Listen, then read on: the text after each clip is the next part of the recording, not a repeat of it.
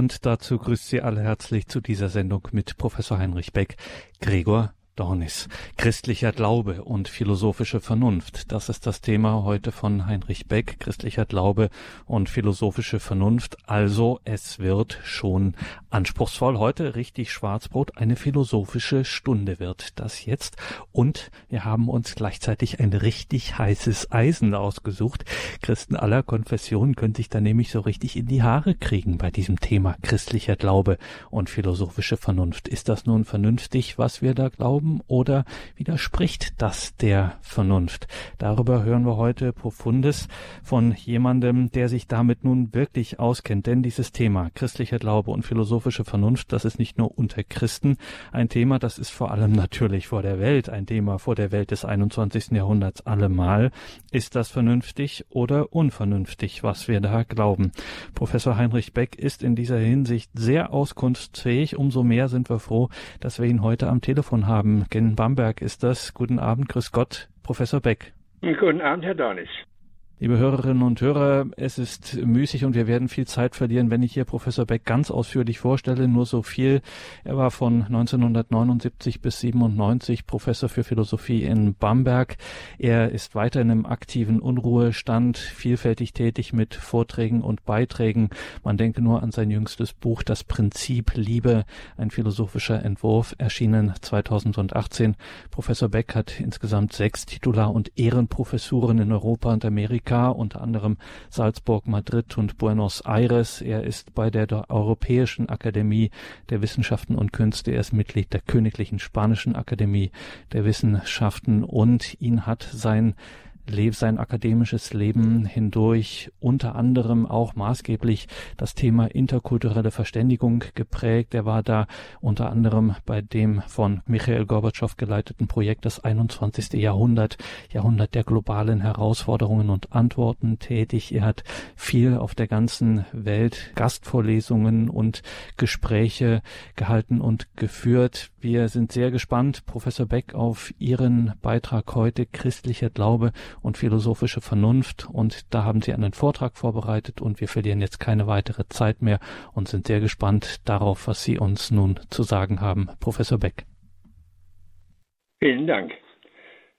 Ja, als erstes möchte ich mich bei Herrn Dornis als Redakteur von Radio Horeb herzlich bedanken für die Einladung zu diesem Vortrag und auch für die Vorstellung meiner Person. Und dann bei Ihnen allen, liebe Hörerinnen und Hörer, für Ihr Interesse am Thema und für Ihre Aufmerksamkeit. Unser Thema ist also das Verhältnis von christlichem Glauben und philosophischer Vernunft. Ich möchte in drei Teile gliedern. Ein erster Teil sieht Ihr Verhältnis zunächst negativ und stellt dar, inwiefern der Glaube im Widerspruch zur Vernunft zu stehen scheint. Ein zweiter Teil arbeitet heraus, dass der Glaube zur Begründung seiner Glaubwürdigkeit einer philosophischen Reflexion bedarf. Daraus ergibt sich in einem dritten Teil ein grundsätzlich positives Verhältnis beider, in dem sie zueinander in einer wesentlichen Entsprechung stehen und zusammen ein lebendiges Ganzes bilden. Also zunächst zum ersten Teil. Christlicher Glaube im Widerspruch zu philosophischer Vernunft. Fragezeichen. Man könnte versucht sein, einen solchen Widerspruch spontan zu behaupten. Denn Philosophie ist eine vom Menschen unternommene Deutung der Wirklichkeit. Christlicher Glaube aber versteht sich als das in Christus ergangene Wort Gottes. Hätte nun christlicher Glaube einer philosophischen Weltbetrachtung zu entsprechen, so würde er möglicherweise in seinem Inhalt verfälscht. Also ergibt sich für ihn die Notwendigkeit, sich um seiner Authentizität willen von allen Bindungen an philosophische Voraussetzungen loszusagen. Dies aber ergibt ein Problem. Denn so ist zum Beispiel auch der für den christlichen Glauben wesentliche, vom Johannesevangelium übernommene Begriff des Logos betroffen, der aus der griechischen Kultur und Philosophie stammt. Und insbesondere, wie kann der christliche Glaube universale, transkulturelle Geltung beanspruchen, wenn er sich an einen solchen Begriff bindet? Die Lösung wäre, es müssten in anderen Kulturen zu ihm gewisse Begriffsentsprechungen oder Ähnlichkeiten gefunden werden, wie beispielsweise das ostasiatische Tao. Einem solchen Harmonisierungsversuch von Glauben und Begriffen der Vernunft scheint aber der Boden entzogen, da eine radikale Abkoppelung des Glaubens von aller Philosophie offenbar auch von christlichen Glaubensvorgaben nahegelegt wird. Denn nach dem Apostel Paulus bedeutet die zentrale Glaubensaussage vom Kreuzestod des Gottessohnes für die Juden ein Ärgernis, für die Heiden eine Torheit. Die Juden erwarten von Gott einen politischen Messias, der sie aus der Knechtschaft der Feinde befreit. Die Heiden eine erhabene Weisheit, die nicht an menschlichen Grenzen und Widerständen scheitert. Der christliche Glaube steht so im Widerspruch zum Verständnishorizont sowohl der Juden als auch der Heiden, wobei zumindest der letztere mit Philosophie korrespondiert, die sich als Liebe zur Weisheit definiert. Das Anliegen des Paulus, die Andersheit und Gegensätzlichkeit der christlichen Glaubensbotschaft zu aller menschlichen Vernunft und Philosophie zu betonen, erscheint noch zugespitzt in dem provokanten Ausruf des Tertullian Credo quia absurdum. Es wurde auch zur Richtlinie für Luthers Ansatz einer sola fides und ihrer weiteren Ausarbeitung zu einer paradoxen bzw. dialektischen Theologie, zum Beispiel bei Sören Kierkegaard oder Karl Barth. Im Hintergrund wirkte die Auffassung, durch die Sünde sei die menschliche Natur völlig verdorben und somit die menschliche Natur, die menschliche Vernunft und die aus ihr erwachsene Philosophie zur Erkenntnis Gottes aus der Welt absolut unfähig. Diese theologische Argumentation verband sich seit der Heraufkunft des Zeitalters der Technik am Beginn der Neuzeit mit der Auffassung, der Sinn menschlicher Begrifflichkeit beschränke sich auf eine rationale Beherrschung und Unterwerfung der Erfahrungswirklichkeit. Dieser metaphysische Skeptizismus und der theoretischen Vernunft wirkte verstärkend auf die theologische Ansicht zurück. Authentischer christlicher Glaube bewege sich in einem absoluten Jenseits zu allen Auffassungen menschlicher Vernunft. Er habe den Menschen vielmehr aus einer Verschlossenheit in der Welt und aller Verfallenheit an sie herauszuführen. Bekannt ist der Satz von Immanuel Kant in der Vorrede zur zweiten Auflage seiner Kritik der reinen Vernunft. Ich musste das Wissen aufheben, um zum Glauben Platz zu bekommen. Doch eine totale Abwertung von Philosophie und Vernunft hinsichtlich der existenziellen Sinnfragen provoziert geradezu zwangsläufig den Gegenschlag einer absoluten Abwertung des Glaubens durch die philosophische Vernunft. So folgte der Auffassung einer sola fides die Antithese eines solus intellectus, wie bei Descartes, Descartes geschrieben, und die Tendenz, Glaubenswahrheiten auf reine Vernunftwahrheiten zu reduzieren und das Christentum zu, wie man sagte, entmythologisieren, wie bei Bultmann. Die Berichte der Evangelien von Taten Jesu, die die Kausalgesetze der Natur übersteigen, wie Totenerweckungen und die eigene Auferstehung, würden als bloße mythologische Bilder abgetan, als anschauliche Einkleidungen der Macht und Güte Gottes, die die Evangelisten bei ihrer Begegnung mit Jesus erfahren haben. Noch einen Schritt weiter geht Hegel.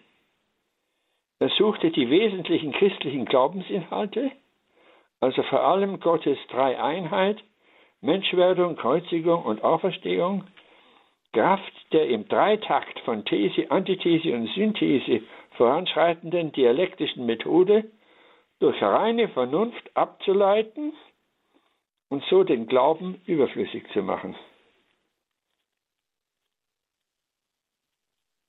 Doch es fragt sich, ob eine absolute Trennung und Entgegensetzung von Glaube und Vernunft in den Positionen einer Sola Fides und eines Solus Intellectus, also einer bloßen Glaubenshaltung und reinen Vernunfteinstellung, den Menschen nicht letztlich in eine existenzielle Schizophrenie stürzt.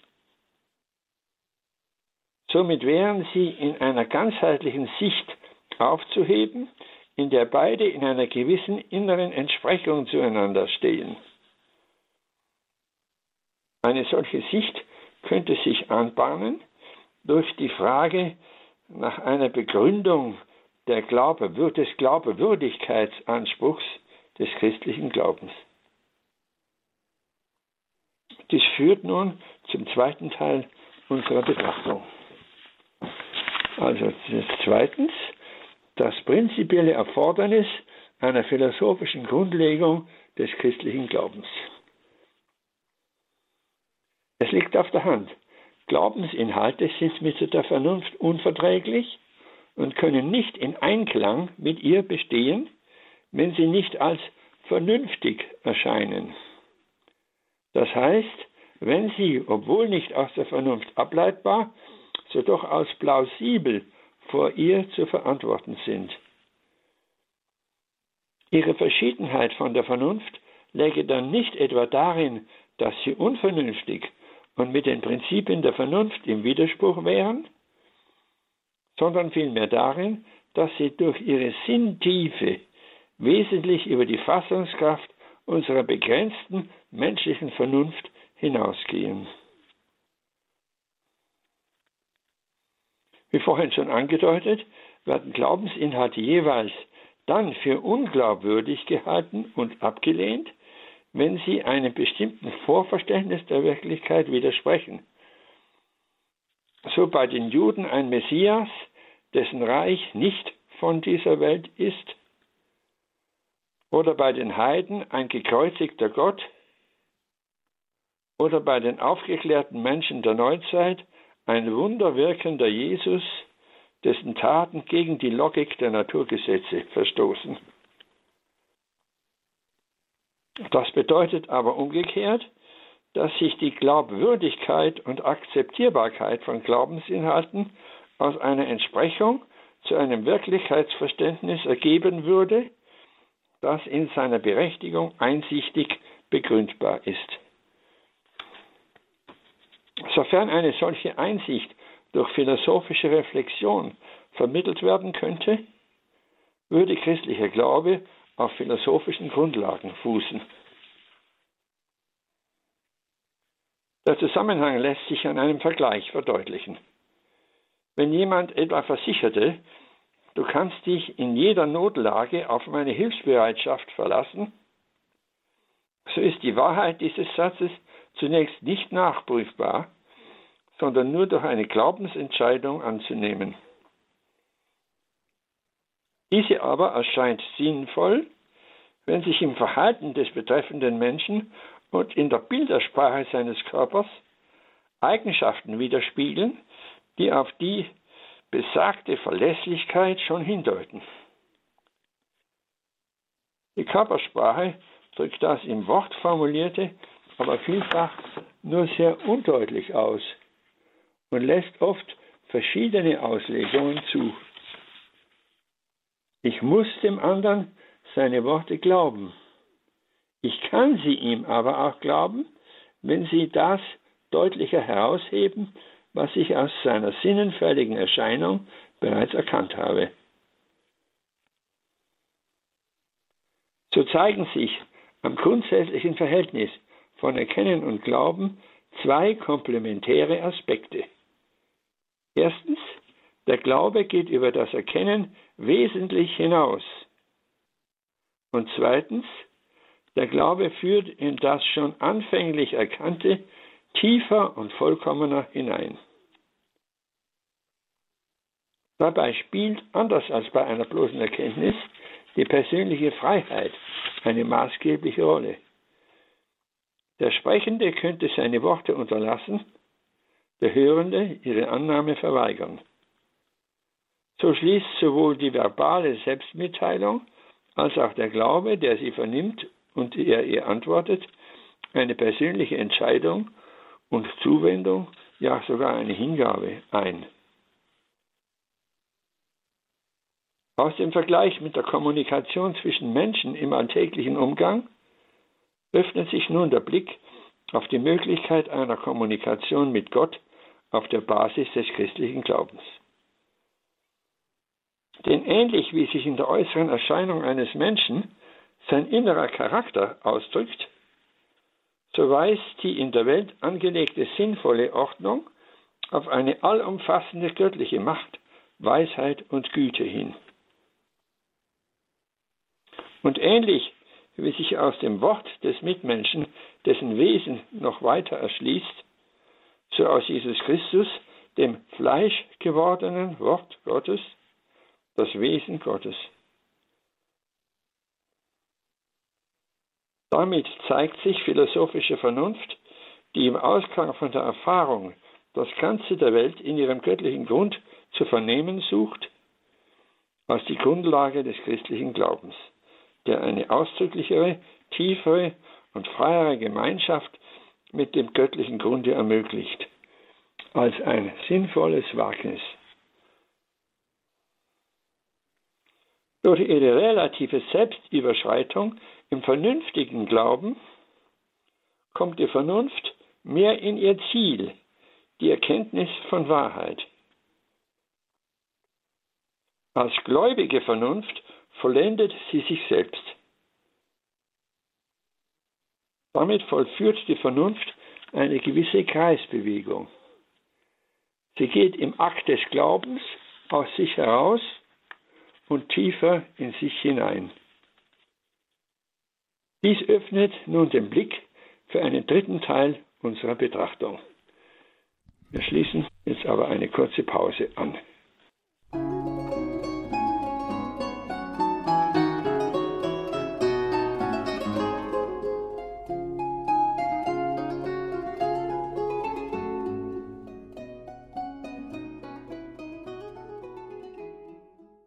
Folgt also nun der dritte Teil, betitelt der christliche Glaube in essentieller Entsprechung zur philosophischen Vernunft. Wir gliedern in zwei Fragen. Erstens, was sind die spezifisch christlichen Glaubensaussagen? Und zweitens, was beinhaltet philosophische Wirklichkeitserkenntnis in ihren Grundzügen? Erscheint der christliche Glaube von einem vernünftig begründbaren philosophischen Wirklichkeitsverständnis her als glaubwürdig? Zeigen sich christlicher Glaube und philosophische Vernunft als die beiden Pole einer lebendigen Ganzheit? Also zunächst ist unsere erste Frage, worin ist das Entscheidende und Unterscheidende der christlichen Botschaft zu sehen? Es ist dasjenige, was Jesus Christus durch seine Worte, seine Taten und sein ganzes Leben über Gott und sein Verhältnis zum Menschen und zur Welt aussagt. Zwar sind die Evangelien nach der neuzeitlichen Bibelkritik nur in einem eingeschränkten Sinne als historische Berichte zu verstehen. Es handelt sich vielmehr weitgehend um eine Schau der Persönlichkeit Jesu auf historischer Grundlage. Jedoch wie eine Skizze mit nur wenigen Strichen oft mehr aussagt als ein detailliertes Gemälde, so lässt sich aus den historisch wohl nur sehr unterschiedlich gesicherten Berichten über die einzelnen Worte und Handlungen Jesu ein Ganzes gewinnen, das mehr ist als die Summe seiner Teile. Dabei ist vor allem nach dem Grundzug zu fragen, der das Gesamtverhalten Jesu durchzieht. Im Verhalten Jesu gegenüber Natur und Mitmensch offenbaren sich unbegrenzte Hoheit, Macht und Liebe. Durch ein Wort in vollkommener Natürlichkeit und Souveränität stillt er den Sturm auf dem Meere, treibt er Dämonen aus und heilt er, wann und wo immer der Geist und die Liebe es ihm eingeben, selbst am Sabbat. So erweist er sich in seinem gesamten Verhalten und Sein als den Gesetzen und Einschränkungen sowohl der Natur als auch der Gesellschaft überlegen, als der absolut Freie. Dabei ist er durchaus affizierbar von Angst. Am Ölberg schwitzt er Blut, vergleiche Lukas 22, 44. Ebenso lässt er sich bewegen von der Freude seiner Mitmenschen. Sein erstes Wunder, bezeichnenderweise eine Verwandlung von Wasser in Wein, wirkt er bei einer Hochzeit. In seinem Lebenswandel geriert er sich weder als Vegetarier, er isst zusammen mit seinen Jüngern das Osterlamm, noch als Asket. Und er wird sogar als Fresser und Säufer verschrien. Zum Beispiel Lukas 7,34. Er bejaht das Leben bis in seine leibliche und sinnliche Konkretheit. Er schwebt nicht in stoischer Ruhe, Ruhe über geschehendem Unrecht, sondern vertreibt in heiligem Zorn die Händler aus dem Vorhof des Tempels, weil sie das Haus Gottes zu einer Räuberhöhle entwürdigen. Vergleiche Markus 11, 17. Als er von seinen Jüngern gefragt wird, wie oft sie noch verzeihen sollten, etwa bis siebenmal, Fragezeichen, ist die Antwort nicht siebenmal, sondern 77 Mal, unbegrenzt. Er erniedrigt sich bis zum Dienst der Fußwaschung an seinen Jüngern und steigt in letzte Tiefen menschlicher Verlorenheit ab und macht die Gottverlassenheit seiner Mitmenschen zu seiner eigenen, als er am Kreuz aufschreit, mein Gott, mein Gott, warum hast du mich verlassen? So erweist sich Jesus in der Entschiedenheit seiner Liebe ohne Grenzen. Er ist nicht Übermensch, sondern unbegrenzt menschlicher Mensch. Offenbart sich hier eine in ihrem Sein unbegrenzte Person, Gott übersetzt ins Menschliche, dem entspricht sein Selbstbewusstsein. Jesus sagt von sich die Wesensgleichheit mit Gott aus.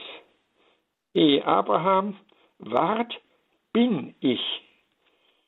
Johannes 8, 58. Er sagt nicht, ehe Abraham wurde, war ich auch schon, sondern ehe Abraham ward, bin ich. Und damit setzt er sich außerhalb der Zeit. Er spricht von sich Zeitlosigkeit, Ewigkeit aus. Oder wer mich gesehen hat, hat den Vater gesehen. Ich bin vom Vater ausgegangen und in die Welt gekommen, nun lasse ich die Welt wieder und gehe zum Vater. So Johannes 16, 28.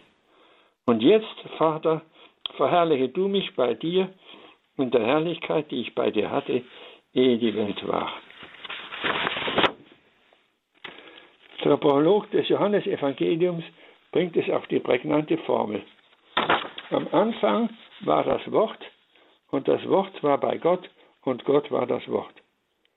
Und weiter, und das Wort ist Fleisch geworden und hat unter uns gewohnt. So kann man sagen, Jesus zeigt sich als der aus sich herausgetretene Gott. Aus göttlicher Allmacht in menschliche Ohnmacht. Aus erhabener Weisheit in die Torheit des Kreuzes. Aus einer Liebe, die sich nicht aufdrängt, sondern die Freiheit des Menschen achtet. Gerade in so motivierter äußerer Ohnmacht bekundet sich wahre Macht. Macht über die Herzen, die sehen und sich berühren lassen. Und in der scheinbaren Torheit enthüllt sich eine überragende Weisheit, die durch Scheitern hindurch zum Ziel zu führen versteht. Als zentraler Inhalt der christlichen Botschaft prägt sich heraus, Gott entäußert sich in Jesus seiner Gottheit und nimmt menschliche Gestalt an, um den Menschen in sich hineinzuziehen. Auf die Kreuzigung Jesu, mit der Gott maximal aus sich heraus und in die Gottesferne hineingegangen ist, folgt die Auferstehung und Himmelfahrt, mit der Jesus zum Vater uns vorausgegangen ist, um uns bei ihm eine Stätte zu bereiten. So Johannes 11, 2. Diese Bewegung Gottes aus sich heraus, damit er mit dem Menschen in sich hineingehen könne, hat nach christlichem Glaubensverständnis mit der Menschwerdung Gottes in Jesus Christus aber nur grundlegend begonnen. Sie setzt sich fort in der Geschichte der Kirche, die vor allem die Vermittlung der Sakramente äh, als Auftrag empfangen hat. Im Sakrament der Taufe soll der Mensch aus dem Wasser und dem Geiste wiedergeboren werden, um am Leben Jesu teilnehmen zu können.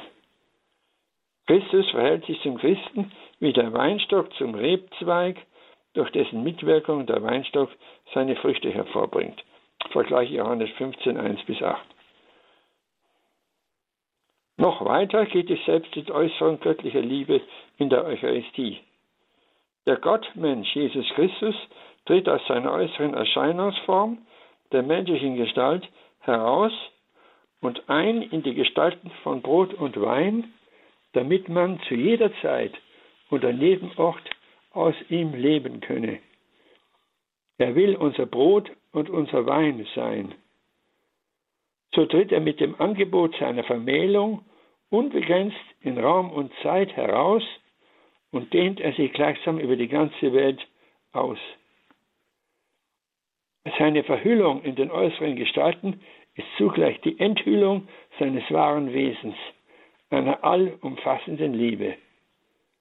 Angesichts der damit verbundenen Gefahr des Missbrauchs und der Entfremdung bedeutet sie ein permanentes Wagnis.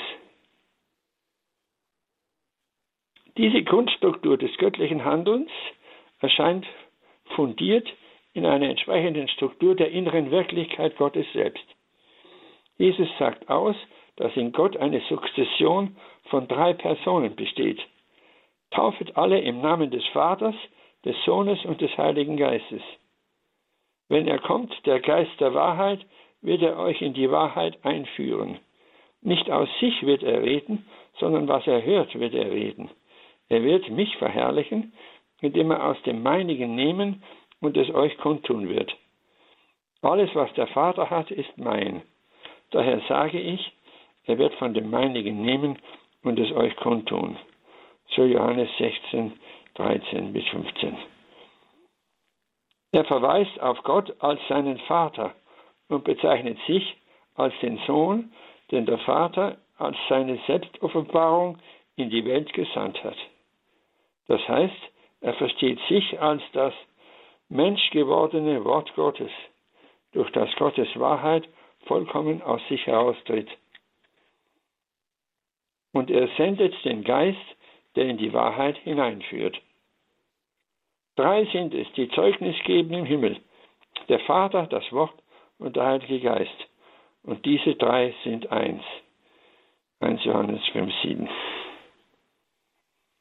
Wie christliche Theologie und Philosophie, zum Beispiel bei Augustinus und Thomas von Aquin, herauszuarbeiten versucht haben, ist damit eine göttliche Lebensbewegung angedeutet.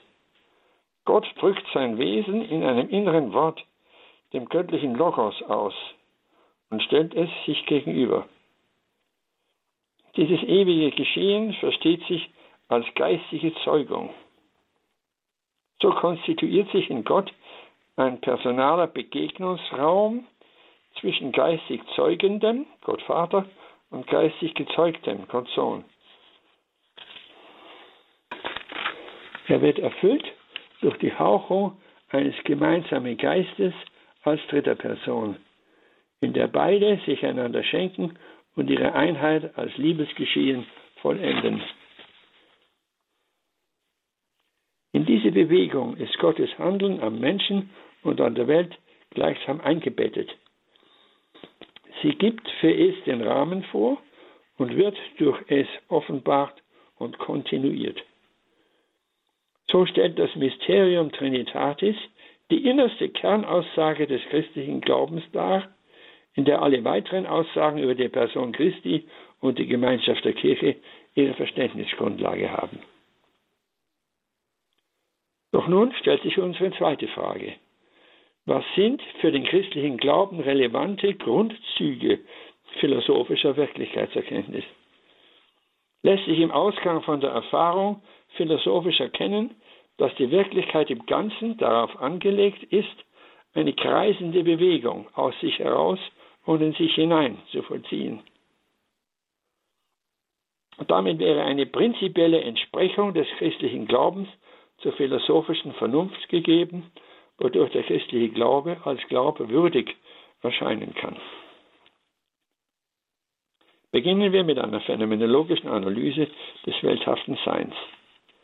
Sie folgt den Seinsstufen der leblosen Materie, des vegetativen und sensitiven Lebens und des menschlichen Geistes. Die leblose Materie zeigt eine dynamische Struktur.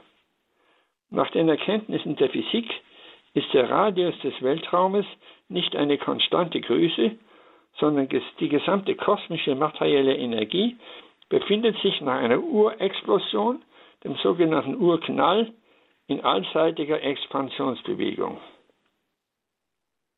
In einem genau entsprechenden Verhältnis entstand und entsteht körperliche Materie in Form von Elementarteilchen, Atomen und Molekülen. So lässt sich philosophisch verstehen, das materielle Sein des Kosmos besteht als Schwingung. Es entwickelt sich in einer Bewegung aus sich heraus und dehnt sich aus, um sich in den so entstandenen Möglichkeitsraum proportionsgerecht hinein zu verwirklichen. Eine analoge Struktur manifestiert sich in der Evolution des vegetativen Lebens. Von der Samenzelle bzw. der befruchteten Eizelle her wächst der individuelle Organismus durch Zellteilung und sinngemäße Ausgliederung von Organen aus sich heraus. Die Organe fallen aber nicht auseinander, sondern ordnen sich auf eine unsichtbare Mitte hin, sodass das Ganze in sich selbst immer mehr standfasst. Es geht in der Selbstentfaltung aus sich heraus und in sich hinein. Dabei bezieht sich der Organismus auch auf anderes, indem die Pflanze zum Beispiel der Atemluft und der Nahrung bedarf, öffnet sie sich in ihre Umwelt hinaus. Aus ihr empfängt sie sich dann in sich hinein. Hier zeigt sich ein in der Kreisstruktur der Lebensbewegung angelegter Wahrheitscharakter, da es nicht von vornherein sicher ist, ob der Organismus in seiner Umwelt auf günstige Lebensbedingungen trifft. Ein Aspekt, der sich mit den höheren Seinsschichten noch steigert. Ein wesentlich höherer und vollkommenerer Grad der Kreisstruktur des Lebens begegnet uns beim sensitiven Leben des Tieres. Denn das Bewusstsein, die Wahrnehmung, Erinnerung und Fantasie des Sinnenwesens erstreckt sich sowohl auf sich selbst als auch auf andere Individuen. Der Fuchs zum Beispiel erlebt sich selbst in seiner Begierlichkeit angesichts der Erscheinung des Hasen, dem er dann nachjagt. Das sinnliche Subjekt geht aus sich heraus zu anderem, erfasst es als solches und eint es mit sich selbst. So wird im kreisenden Vollzug seines Lebens eine reiche Vielfalt intentionell umfasst und räumliche und zeitliche Distanz überwunden. Den höchsten Rang der kreisenden Seinsbewegung nimmt in unserer sichtbaren Welt die menschliche Person ein, die mit geistigem Bewusstsein begabt ist. Denn dieses ist nicht nur auf die sinnenfällige Erscheinung der Dinge ausgerichtet, sondern fragend und urteilend auf das in ihr sich ausdrückende Sein als Sein. Während zum Beispiel ein schräg ins Wasser gehaltener Stab an der Schnittstelle dem Auge gebrochen erscheint, wissen wir, dass er in seinem wahren Sein gerade ist. Das geistige Erkennen geht auf das Sein. Da das Sein als solches aber allem überhaupt zukommt, was in irgendeiner Weise ist, so ist das geistige Subjekt von Wesen her unbegrenzt offen. Und das heißt, das eigene Sein, das Sein des Mitmenschen und das Sein des Kosmos können in unserem Erkennen hervortreten und sich darstellen. Und die Person kann sich emotional und volontativ ihm zuneigen und in es geistig hineingehen. Die Geistbewegung des Geistes schließt gleich ursprünglich den Selbstbezug, den Du-Bezug und den Naturbezug ein und ist allumfassend. Dabei ist die dynamische Selbst- und Weltbeziehung des Menschen durch seine Leib-Seele-Konstitution mitbestimmt. Das seelisch-geistige Innere richtet sich durch den leiblichen Ausdruck in die Welt hinaus und die Welt kommt über die sinnlich-körperliche Wahrnehmung in das Innere des Menschen herein. Der menschliche Seinsakt ist gleichsam ein Schwingen von innen nach außen und von außen nach innen. Die Evolution des Kosmos setzt sich fort in der Geschichte der Menschheit. Hier zeigt sich mit fortschreitender Ausdifferenzierung im Hervortreten vielfältiger und gegensätzlicher Formen der Kultur immer dringlicher die Aufgabe einer Zusammenkunft und geistigen Integration des Verschiedenen und Gegensätzlichen. Das Gelingen eines kreativen Friedens ist zur Überlebensfrage geworden. Fassen wir das Ergebnis unserer phänomenologischen Überschau zusammen. Das Sein der Welt, sowohl auf den einzelnen Seinstufen als auch im Ganzen, erscheint als eine kreisende Bewegung angelegt. Darin zeigt sich, dass Wirklichkeit ontologisch ein Wirken besagt, das wesenhaft aus sich heraus und in sich hinein gerichtet ist.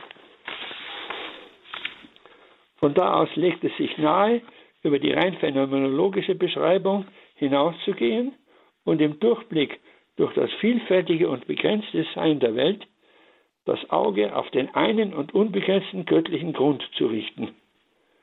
Dabei lässt sich in diesem eine grundlegende und allbemessende Ur- und Vollgestalt der zirkulären Bewegung annehmen. Sie artikuliert sich in einem dreifachen Seinsstatus. Erstens einem anfänglichen In sich Sein, zweitens einem in sich selbst aus sich hervorgetreten und sich gegenübergestellt Sein und drittens, in einem in sich zurückgekehrt sein. Aufgrund des personalen Charakters des einen und unbegrenzten göttlichen Seins könnte es sich um drei personale Selbststände handeln. Das heißt, aus philosophischer Betrachtung der Wirklichkeit öffnet sich der Blick auf das christliche Glaubensmysterium der göttlichen Dreieinigkeit im Sinne einer begründeten Vermutung. In diesem Mysterium haben, wie gezeigt, alle christlichen Glaubensinhalte ihre Grundlage. So erscheint in philosophischer Sicht der christliche Glaube von seiner trinitarischen Wurzel her als sinnvoll. Seine Inhalte lassen sich gewiss nicht als weitere konsequente Schritte einer philosophischen Wirklichkeitsbetrachtung ableiten. Sie stehen aber auch nicht in einem beziehungslosen Jenseits oder gar Widerspruch zur philosophischen Erkenntnis, sondern sie führen über die Wissbarkeitsgrenze hinausgehend tiefer in das hinein, was die durch philosophische Vernunft erkennbaren dynamischen Strukturen des Seins der Welt aussagen und worauf sie letztlich hindeuten. Vielen Dank für Ihre Aufmerksamkeit. Sagt Professor Heinrich Beck in dieser Credo-Sendung, einer philosophischen Sendung. Das war unüberhörbar philosophische Vernunft und christlicher Glaube. Christlicher Glaube und philosophische Vernunft. Wir haben jetzt ein Plädoyer dafür gehört, dass sich beide eben nicht widersprechen, dass sie einander entsprechen.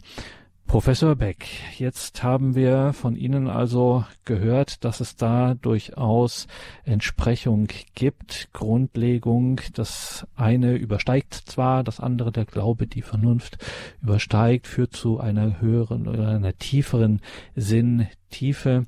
All das kann natürlich jetzt zwei Einwände bringen von unterschiedlicher Seite, einen frommen und einen atheistischen. Ich will es mal mit dem frommen beginnen. Jetzt gerade, was Sie am Schluss gesagt haben, wo Sie gerade auch gesagt haben, diesem trinitarischen Glauben der Christen entspricht durchaus eine, ja, eine philosophische Sicht der Wirklichkeit.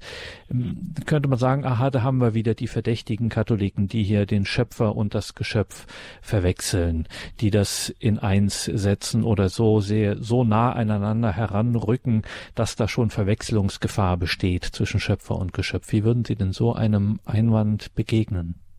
Ja, da würde ich zunächst äh, das betonen, was ich als letzten Satz oder ganz am Schluss gesagt habe.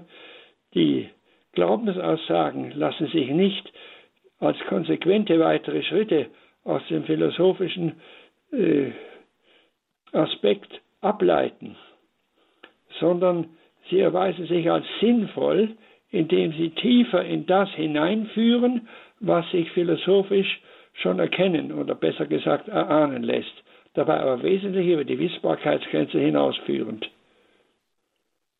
Also es handelt sich nicht um eine Deduktion des christlichen Glaubens aus Philosophie. Das wäre ein groteskes Missverständnis.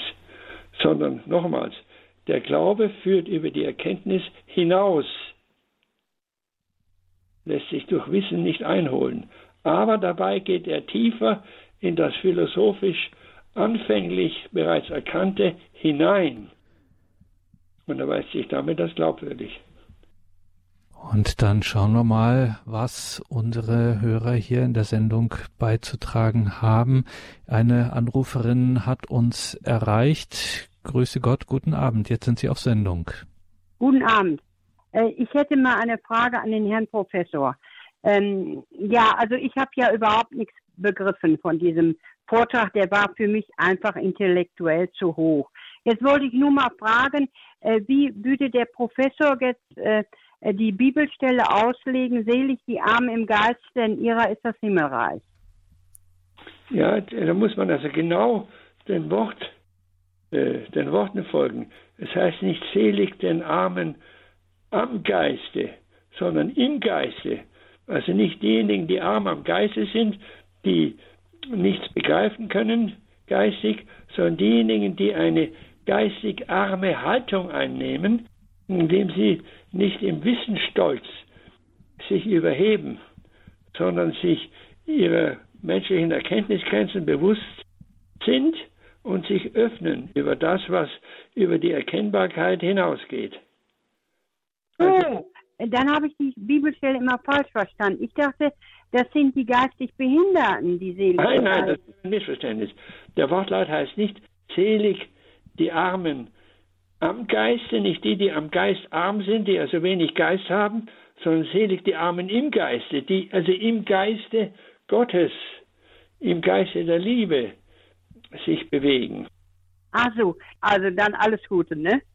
Danke Ihnen für die Rückmeldung und alles Gute für Sie. Und äh, das ist auch eine gute Gelegenheit, jetzt auch an dieser Stelle schon mal darauf hinzuweisen. Man kann das Ganze natürlich nachhören auf einer CD und im Podcast und kann sich da nochmal genau hinein vertiefen. Professor Beck, wie ich muss jetzt noch den anderen Einwand schon auch noch anbringen. Jetzt hatte ich den frommen Einwand dagegen, dass sich da schon eine Verbindung auftut zwischen Glaube und Vernunft, eine Entsprechung. Machen wir mal den atheistischen Einwand, der jetzt äh, sagen könnte, aha, da wird jetzt wieder, das ist, wird der berühmte Zirkelschluss gemacht. Also es wird behauptet, da gibt es irgendwie sowas in der Wirklichkeit, was einem ja, trinitarischen, diesem Beziehungswesen ähm, innerhalb Gottes, äh, in, im göttlichen Wesen, in den drei Personen, was dem entspricht. Also schließen wir mal äh, daraus, äh, dass das alles schon so mit rechten Dingen zugeht, wie der christliche Glaube das behauptet. Das stimmt schon irgendwie mit der Dreifaltigkeit. Da finden wir ja auch irgendwie was in unserer Wirklichkeit, was dem entspricht. Haben wir wieder den klassischen Fall darauf, dass wir einfach mal eine Konsequenz machen, dass wir einen Schluss ziehen aus dem, was uns so alltäglich umgibt und das dann göttlich bestätigen. Da haben wir doch schon wieder äh, den Kardinalfehler, den Gläubige gern machen. Ja, dann ist logisch ein doppelter äh, Schritt zu unterscheiden. Erstens der Schritt von der erfahrbaren Welt zur Existenz Gottes und zweitens von daher der Schritt dann zur Annahme einer trinitarischen Struktur Gottes. Der erste Schritt geht ungefähr so vor sich. Er ist ein philosophischer Schritt. Die Welt zeigt angelegten Sinn. Was habe ich, das habe ich ja dann im äh, Schlussteil näher auszuführen versucht. Eine sinnvolle Ordnung. Es gibt viel Unordnung und Widersinn in der Welt. Aber die Unordnung setzt angelegte Ordnung voraus und der Widersinn setzt Sinn voraus, wieder den er sind. Also es ist in der Welt von der Erfahrung her ein angelegter Sinn zu behaupten und Sinn ist von Geist her zu begründen. Ein sinnstiftender Geist, ein universeller, die gesamte angelegte Ordnung der Welt umfassender und begründender Geist, eine geistige Wirklichkeit ist anzunehmen, die jenseits der Zeit, der zeitlichen Wirklichkeit äh, liegt, denn die Zeit ist als Dimension der Welt zu verstehen und der Grund muss von dem, was er begründet, verschieden sein. Also es ist auf philosophischer Grundlage ein ewiger Geist, der als Gott bezeichnet werden kann, anzunehmen, aus dem die Welt als Ganzes, die zeitliche, in sich als Ordnung angelegte Welt begründet liegt. Und der zweite Schritt geht jetzt, wie ich vorhin sagte, von der Annahme der Existenz Gottes zur Annahme, die dann im Glauben zu vollziehen ist, im christlichen Glauben auseinandergelegt wird, einer dreipersonalen Struktur dieser absoluten geistigen Wirklichkeit. Und dieser zweite Schritt geht aus von der Beachtung und Beschreibung der dynamischen Struktur der Welt, die ich ja in den verschiedenen Aspekten ja zu beschreiben versucht habe. Nicht wahr, dass der Kosmos von einem Urknall ausgehend aus sich herausschwingt, auseinandergeht, ja, und in den so entstandenen Raum körperbildend, Materie erzeugend in sich hineingeht. Ja, das ist schon mal die anorganische Dimension der Welt, ein aus sich heraus in sich hinein sich bewegen. Dann die vegetative Lebendigkeit der Pflanze und des Tieres und schließlich der Mensch. Also alle Bereiche der Wirklichkeit vollziehen sich in dieser Bewegung aus sich heraus in sich hinein. Und von daher legt es sich nahe, legt es sich der Vernunft nahe, auch anzunehmen im Sinne einer begründeten Vermutung, dass der absolute Grund, aus dem diese sich so bewegende Wirklichkeit hervorgeht, diese drei Schritte, diese dreigliedrige in den, im Status des In-sich-Seins, aus sich heraus und sich gegenübertretens und des wieder in sich hineingekommen Seins, diese dreigliedrige Bewegung in ihrer Ur- und Vollgestalt darstellt sagt Heinrich Beck in dieser Sendung, in der es um den christlichen Glauben und die philosophische Vernunft ging. Liebe Hörerinnen und Hörer, das kann man, wie gesagt, nachhören auf einer CD, beziehungsweise steht auch in Kürze dann in unserem Podcast-Bereich auf horeb.org, beziehungsweise in der Radio Horeb App. Das waren alles sehr wesentliche, sehr tiefgründige Gedanken. Lohnt sich da noch einmal hineinzuhören, wie gesagt, horeb.org und auch in der Horeb-App dann morgen im Laufe des Tages steht das dann spätestens auch online abrufbar. Und versäumen Sie, wenn wir schon bei Horeb.org und Horeb-App sind, versäumen Sie auch nicht unsere Auftritte in den sozialen Medien zu besuchen, sei es unser YouTube-Kanal, sei es Instagram, Google Facebook etc., was es da alles gibt. Danke, Professor Beck, für heute. Wir freuen uns auf das nächste Mal. Genauer am 24. September wird das sein. Im Engelmonat geht es auch Ihnen um die Engel am 24. September, also das nächste Mal ein philosophischer Abend Engel und Dämonen als metaphysische Umwelt des Menschen Fragezeichen. Liebe Hörerinnen und Hörer, schauen Sie auch in die Details zu dieser Sendung. Da gibt es auch einen Hinweis auf die Homepage von Heinrich Beck und auch auf sein neuestes Buch Das Prinzip Liebe, ein philosophischer Entwurf. Danke, Professor Beck nach Bamberg. Einen guten Abend und bis zum nächsten Mal. Ich möchte mich meinerseits auch nochmals herzlich bedanken für Ihre Aufmerksamkeit. Ihr Interesse und auch für Ihre kritischen Fragen, durch die ich mich durchaus gefordert erlebt habe und befruchtet und bereichert. Also vielen Dank und alles Gute. Alles Gute Ihnen. Danke, liebe Hörerinnen und Hörer. Einen gesegneten Abend und eine behütete Nacht wünscht Ihr Gregor Dornis.